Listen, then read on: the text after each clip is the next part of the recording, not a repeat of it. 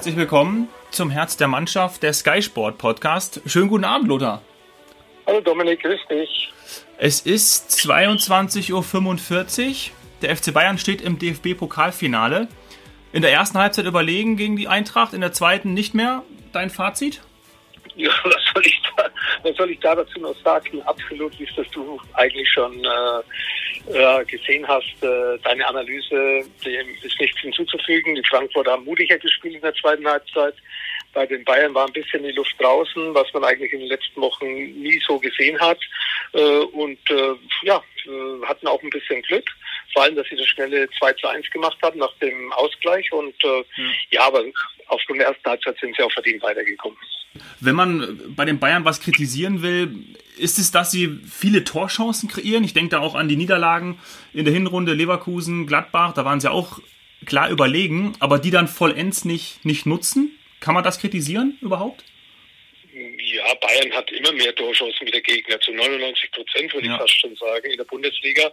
Und äh, natürlich äh, muss man diese Chancen nutzen. Andererseits haben andere Mannschaften auch mehrere Chancen, wie sie Tore machen.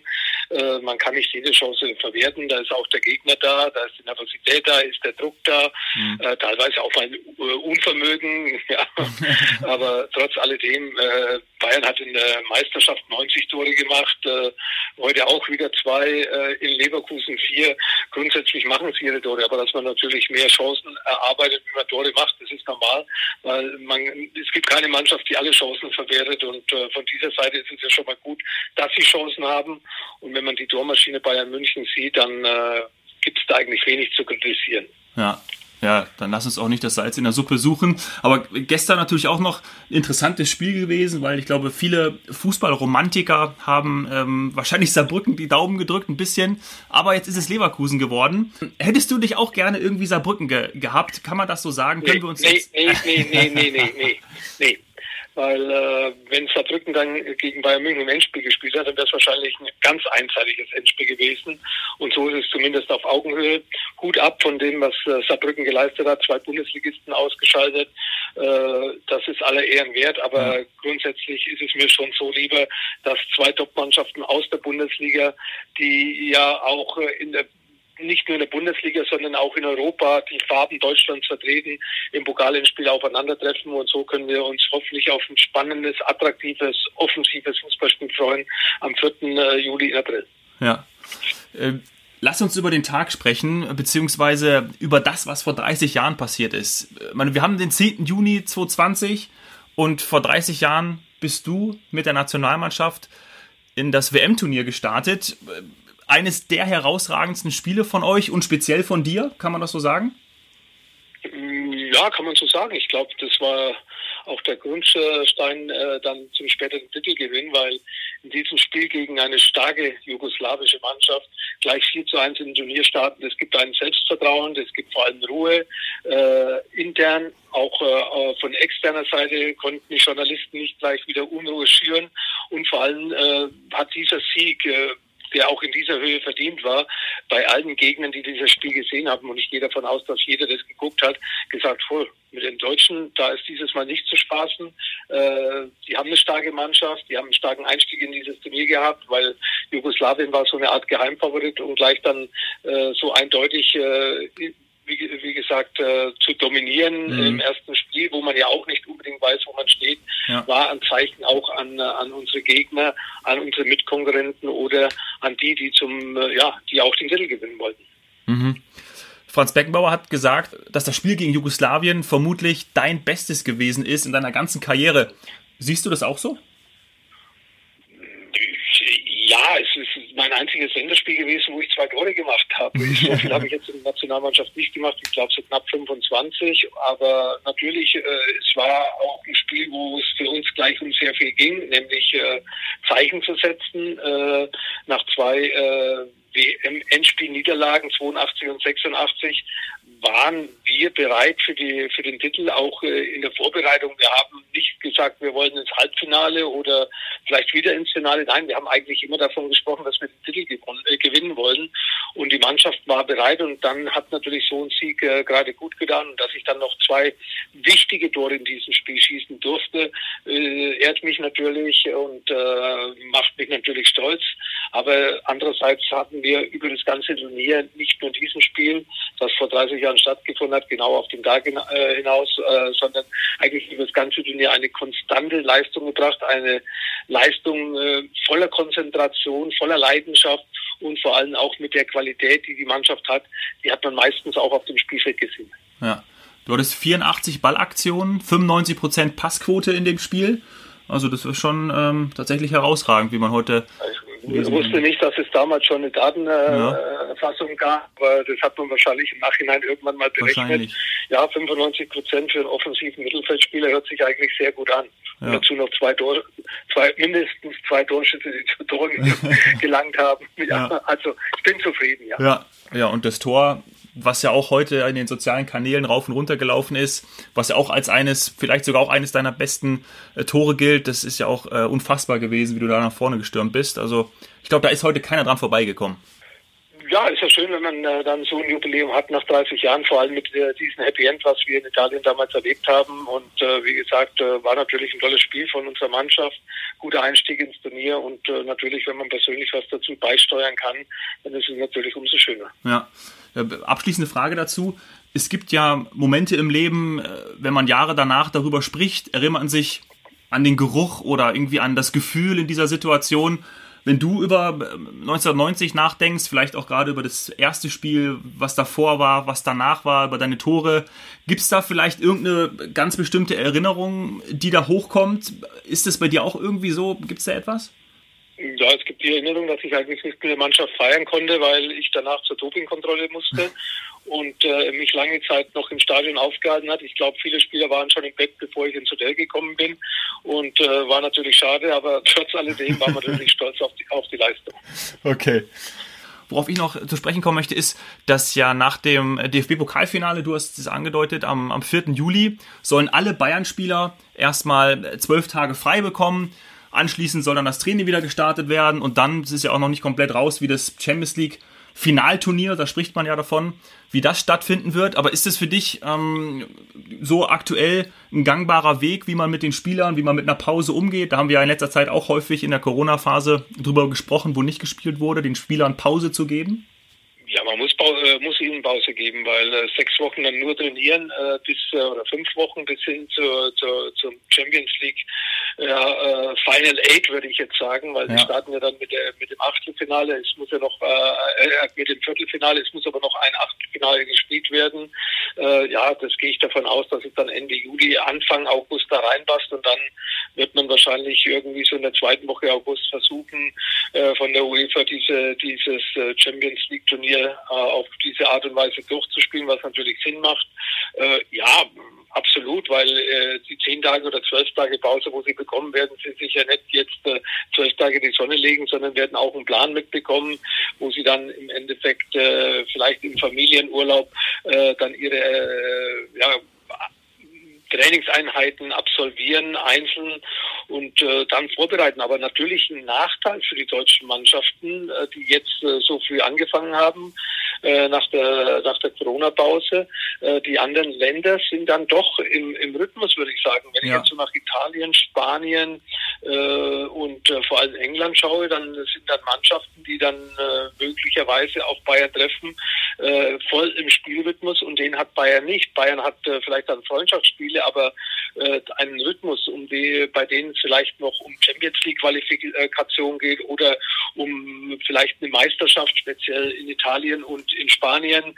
Juventus Turin, okay, sie müssen auch erstmal weiterkommen, aber mhm. das sind halt dann äh, Dinge, wo man sagt, äh, da ist dann schon vielleicht ein Vorteil bei den Mannschaften, die dann vielleicht eine Woche vor diesen äh, Champions League Final Eight äh, irgendwann die Saison beenden und äh, einen gewissen Rhythmus haben, einen Rhythmus, äh, einen Spielrhythmus, der wie gesagt auf höchstem Niveau ist und Bayern München äh, ja dann vielleicht doch mit äh, Vorbereitungsspiele sich auf dieses äh, ja, Turnier vorbereitet. Ja, aber das habe ich mir auch gedacht. Ist ja sowieso auch aktuell grundsätzlich so. Man spricht davon, ja, die besten Bayern und ähm, vielleicht Europas Top-Team, Chance auf Champions League gewinnen. Natürlich hat man aktuell keinen Vergleich. Man weiß ja gar nicht, wie jetzt die anderen äh, drauf sind. Und dann, also das ist ja aktuell auch irgendwie schwierig zu bewerten, oder? Absolut. Äh, es, äh, es, wird nicht mit gleichen äh, Maßen gemessen, aber wie gesagt, es ist eben die Situation, jeder muss sie hinnehmen. Weinen hilft nichts, negativ denken auch nicht. Man sollte mit einem positiven Gefühl hingehen. Bayern kann ja sagen, ach, wir haben uns ein bisschen ausgeruht, vielleicht ja. auch zwischendurch. Andere haben jetzt lauter englische Woche. Vielleicht sind sie dann nach sechs, sieben Wochen, wo dann ihre Meisterschaft zu Ende ist, ein bisschen müder, wie heute die Bayern in der zweiten Halbzeit. Ja. Könnte dann ein Vorteil auch sein für nicht nur für Bayern, sondern auch für RB Leipzig, die ja nach wie vor auch äh, mhm. äh, dabei sind, äh, schon sicher dabei sind. Bayern muss ja noch äh, gegen Chelsea den 3 zu 0 Vorsprung verteidigen aus dem Hinspiel in, äh, in London. Und äh, mhm. von dieser Seite her ist es ja schön, dass wir erstmal beide zwei Mannschaften dabei haben. Und dann schauen wir weiter, wie weit sie kommen. Aber Bayern aufgrund der Qualität, die der Kader besitzt, gehört natürlich zum engeren Favoritenplatz. Ja, jetzt hat Hansi Flick die Woche gesagt, dass er sich durchaus vorstellen kann auf den Außenbahnen, sowohl in Verteidigung als auch Außenstürmerposition, dass da noch äh, nachgelegt werden könnte. Ist natürlich eine interessante Aussage, gerade mit Blick auf ähm, Leroy Sané. Wie, wie wertest du diese, diese Aussage von ihm?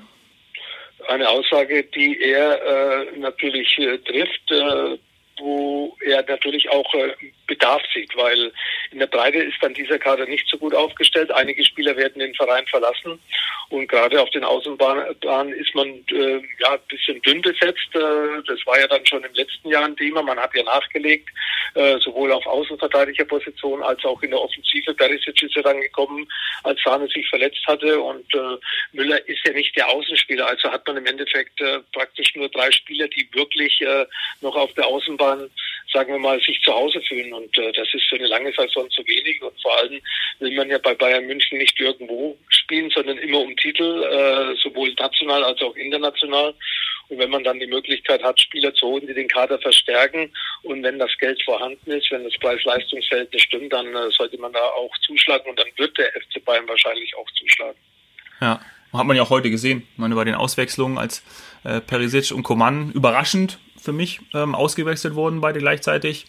Da hat dann Müller außen gespielt und ähm, Davis ist nach vorne. Das war ja auch überraschend, weil die letzte ja. Zeit nicht dort gespielt hat. Ja, aber der, das war natürlich auch äh, der ersten Halbzeit geschuldet, weil die hat man so im Griff gehabt, die Frankfurter. Und dann äh, wird man als Trainer, ähm, ich würde nicht sagen leichtsinnig, aber dann kann man auch mal was ausprobieren. Ja. Fernandes braucht Spiel, äh, ja, braucht äh, mal Spiele, dass er ja. mal wieder in einen Rhythmus reinkommt.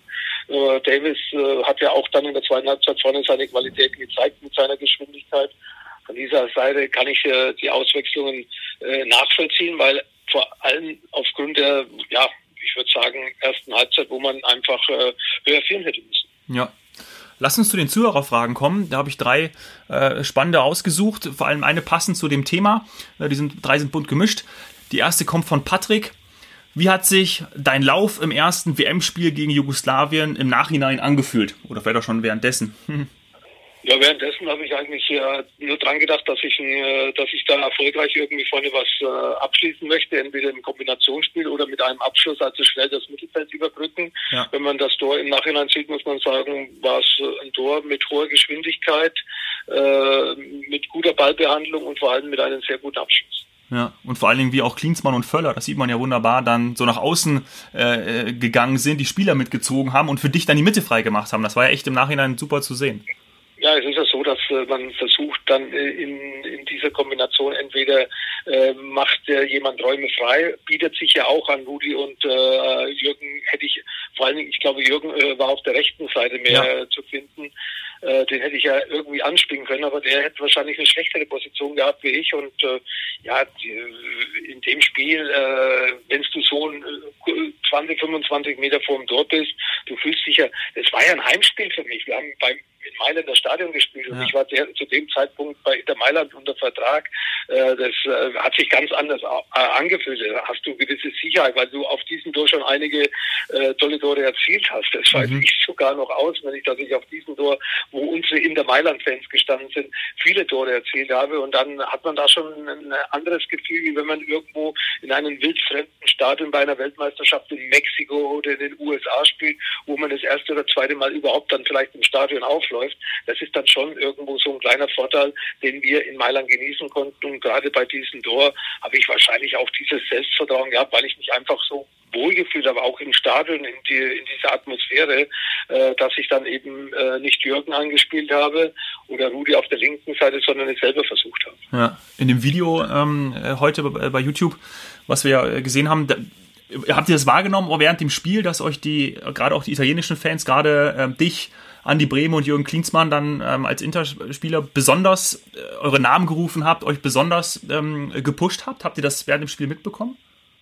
Ja, wir wussten automatisch, dass äh, die italienischen Fans, die im Stadion sind oder am Trainingsgelände oder im Hotel ja. oder in der Mailand-Fans sind, natürlich in der deutschen Mannschaft gestanden sind. Das war uns klar. Ähnlich wie dann beim Achtelfinalspiel, wo wir gegen Holland gespielt haben, die, die AC Mailand-Fans die holländische Mannschaft unterstützt haben, weil mhm. ihre Spieler jeweils für diese Länder aktiv waren. Und äh, natürlich haben wir, wussten wir das und haben das natürlich auch wahrgenommen. Und deswegen habe ich immer gesagt, äh, vielleicht Ausnahme gegen Holland, weil da war es wirklich 50-50 im, im Stadion. Aber sonst waren es natürlich erstens mal von den deutschen Fans, die ja nur, ich sage jetzt mal, eine kürzere Anreise gehabt haben, wie vielleicht die Fans aus Jugoslawien oder aus der Emirate.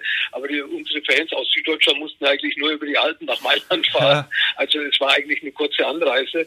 Und natürlich wussten wir, dass die Fans, die dann äh, italienischen Fans, die im Stadion waren, dass das zum größten Teil auch Fans von Inter Mailand waren, wo drei äh, Interisti äh, in der deutschen Nationalmannschaft äh, spielen, also mit Jürgen, Andi und mir, äh, die ja dort unten äh, in Italien gerade in dieser Zeit einen ganz hohen Stellenwert gehabt haben. Ja, ja, echt cool.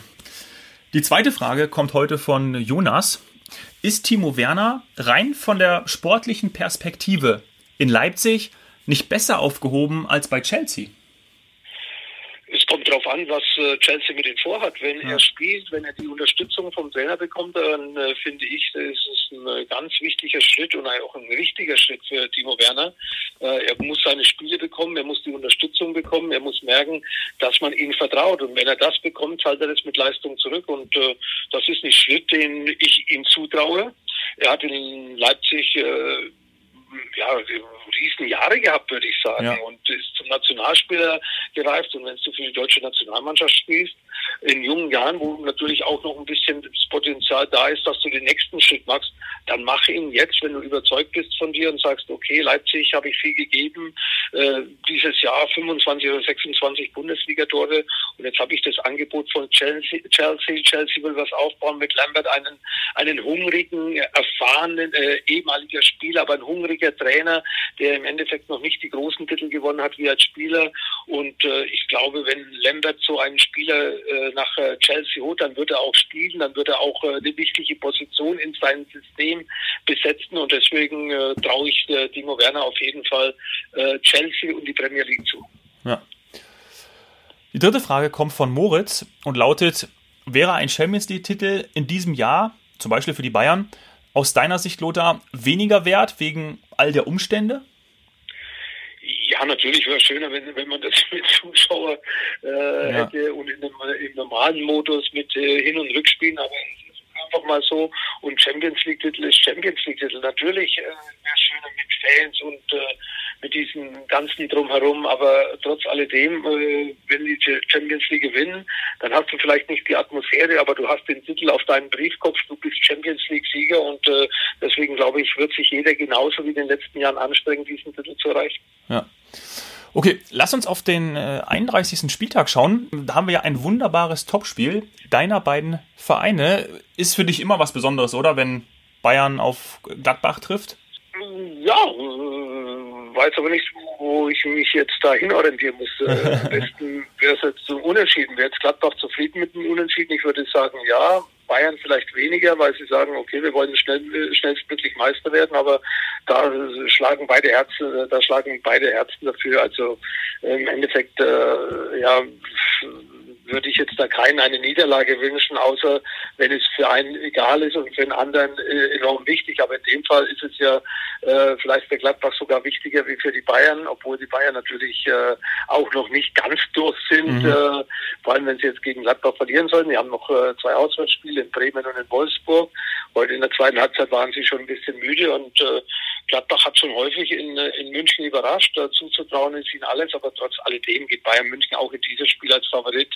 Gladbach hat sich auch nicht mit Ruhm bekleckert in den letzten Wochen und äh, deswegen glaube ich schon, dass da auch Bayern München gerade aufgrund der Konstellation eben im Hinblick auf die Meisterschaft noch mal Bayern alles äh, auch ohne Müller und Lewandowski äh, raushaut, um, äh, um zu Hause drei Punkte zu behalten, um eben den nächsten Schritt in Richtung Meisterschaft zu tun. Ja, ja, du sagst es, also interessant, ohne Lewandowski und Müller. Hinzu kommt, dass ja das Hinspiel äh, verloren haben gegen Gladbach. Ähm, gegen Leverkusen ist ja die Revanche geglückt, äh, jetzt letzte Woche. Also von dem her ähm, sind sie ja eigentlich genug motiviert und vielleicht auch, wenn, wenn zum Beispiel Zirkzee vorne drin spielt, den finde ich eigentlich immer ganz cool, wenn er, wenn er die Chance bekommt und hat auch immer was gerissen. Schon, schon spannend. Also kann es schon, sind schon spannende Vorzeichen da.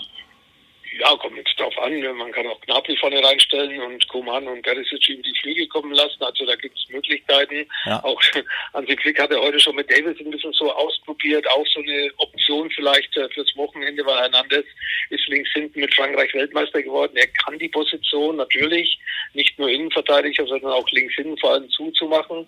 Aber natürlich fehlt dann der Schwung von links hinten nach vorne, ja. weil Davis hat natürlich einen anderen Spielstil, eine andere Geschwindigkeit, eine andere Technik, einen anderen Zug äh, bis zur bis zur Torauslinie des Gegners. Und äh, das war wahrscheinlich auch so vielleicht die Idee von Hansi Flick, dass er heute schon ein bisschen sowas getestet hat, was am Wochenende für ihn auch eine Option sein könnte. Hm. Am Samstagnachmittag haben wir tatsächlich äh, Abstiegskampf pur, weil da äh, gefühlt alle gegeneinander spielen, ähm, also zumindest äh, spielen. Köln gegen Berlin, Union Berlin, Düsseldorf gegen Dortmund, Paderborn gegen Bremen. Nach dem Samstag können wir schon schlauer sein, was vor allem die Chancen von Werder auf den Relegationsplatz angeht. Ja, es kann viel passieren. Von jeder Spieltag ist wichtig und äh, kann sich aber auch in alle Richtungen irgendwo orientieren. Und von dieser Seite her, ja, äh, Düsseldorfer haben ein schweres Spiel gegen Dortmund. Da müssen sie eine Woche später nach Leipzig. Also ja. äh, zwei Mannschaften, die um Champions League Plätze spielen. Ähm, Gehe ich jetzt mal nicht davon aus, dass sie in jedes Spiel als Favorit gehen. Äh, Bremen, ja, muss Punkte holen. Äh, zu Hause sind sie die schlechteste Mannschaft in der Bundesliga, aber trotzdem müssen sie auch mal zu Hause Punkte holen. Äh, jetzt haben sie das Glück, äh, auswärts zu spielen. Nächste Woche kommt Bayern München oh, nach ja. Bremen, also äh, müssen sie halt mal auswärts punkten. Und äh, es sind äh, viele Endspiele dabei in, in diesem Abstiegskampf. Äh, unmittelbare Konkurrenten, die da hinten sind, spielen noch in den nächsten drei, vier Spieltagen immer wieder gegeneinander. Und deswegen sind es ja dann so die sogenannten Sechs-Punkte-Spiele. Und da kann schon noch einiges passieren. Und da hat ja im Endeffekt äh, jeder, der da hinten dabei ist, noch so ein Spiel oder sogar zwei Spiele. Und äh, umso spannender wird's da hinten. Also ich würde mich auch nach diesem Wochenende noch nicht hundertprozentig festlegen, egal in welche Richtung ja. was läuft, wer absteigt, wer drin bleibt oder wer den Relegationsplatz spielen muss. Wenn ich an Bremen gegen Bayern denke, schon vorausschauend auf, auf Dienstag, das wäre eigentlich so ein klassisches Flutlichtspiel inklusive Werder-Fans, wo Werder alles reinhaut, gerade gegen Bayern und dann ist es auch noch gegen Abstieg. Natürlich besonders schade, dass jetzt ähm, ja, es vor leeren Rängen stattfindet, aber so ist es nun mal, das wollen wir gar nicht mehr diskutieren. Aber das wäre ja wirklich so ein klassisches Werder-Spiel, so wie man es von früher kennt, oder? Ja, eben, ich wollte gerade sagen, du denkst da sehr weit zurück, ja. da warst du noch gar nicht äh, erwachsen, würde ich sagen. äh, so lange ist es schon her. Die Spiele habe ich noch mitgemacht. Das war natürlich eine andere Wertermannschaft. Die waren anders gestanden in der Bälle, hatten andere Spieler in ihren Reihen und äh, hatten auch äh, einen Trainer, der mit viel Erfahrung das alles geregelt hat, nämlich Otto Rehagel, äh, später dann auch noch Thomas Schaaf. Also ja. äh, das waren natürlich Spiele, die äh, ja, Fußball Deutschland elektrisiert haben und äh, wo die Bremer ja eigentlich immer um Meisterschaften oder auch Pokalsiege mitgespielt haben. Da jetzt sind sie auf einmal Tabellen 17. spielen gegen den Abstieg. Also eine Bremer Mannschaft äh, jetzt noch mit der damaligen zu vergleichen, wo eben wirklich es diese Spiele gegeben hat, nicht nur national, sondern auch international, mhm. wo sich die Fußballfans auch noch daran erinnern können. Das ist schon sehr, sehr, sehr, sehr lange her von Bremer Zeit. Die Bayern nach wie vor top. Bremen aber äh, in einer ganz anderen äh, äh, Dimension, äh, wo sie eigentlich nicht hin wollten, wo sie vielleicht auch vom Namen her nicht hingehören, aber von der Leistung, die sie in diesem Jahr gebracht haben, sind sie zu Recht unten drin. Ja. Ich habe jetzt gerade so an die Spiele mit Miku und, und äh, Diego gedacht. Das war ja auch noch, ähm, das war noch gar nicht so lange her, aber da haben sie ja gar nicht mehr oben mitgespielt. Das war, das war, ist aber auch schon, schon zehn Jahre, würde ich sagen, ja. ja. Also ja, du bist ja noch sehr jung, also ich habe gesagt, du warst noch nicht Volljährige und so. Plus minus kann man das auch stehen lassen, aber natürlich die ganz großen Zeiten hatten ja. wir natürlich mit Otto Rehagel diese internationalen Schlachten, wo sie aus äh, mit Rückständen aus dem Hinspiel irgendwie nach Hause gekommen sind und dann zu Hause noch die Dinger gedreht haben. Und äh, nee, das, du hast schon recht, also Bremen war so eine Mannschaft, die der ja, die diese Flutlichtspiele eigentlich genossen hat. Und äh, im Endeffekt haben sie auch dann die Ergebnisse erzielt, die, die sie gebraucht haben, um äh, nach dem Spiel zu feiern. Und ich weiß, dass in Bremen sehr viel gefeiert worden ist und sehr gut und sehr lange. Ja. Am Freitag, äh, lass uns noch kurz darauf schauen, spielt ja Hoffenheim gegen Leipzig.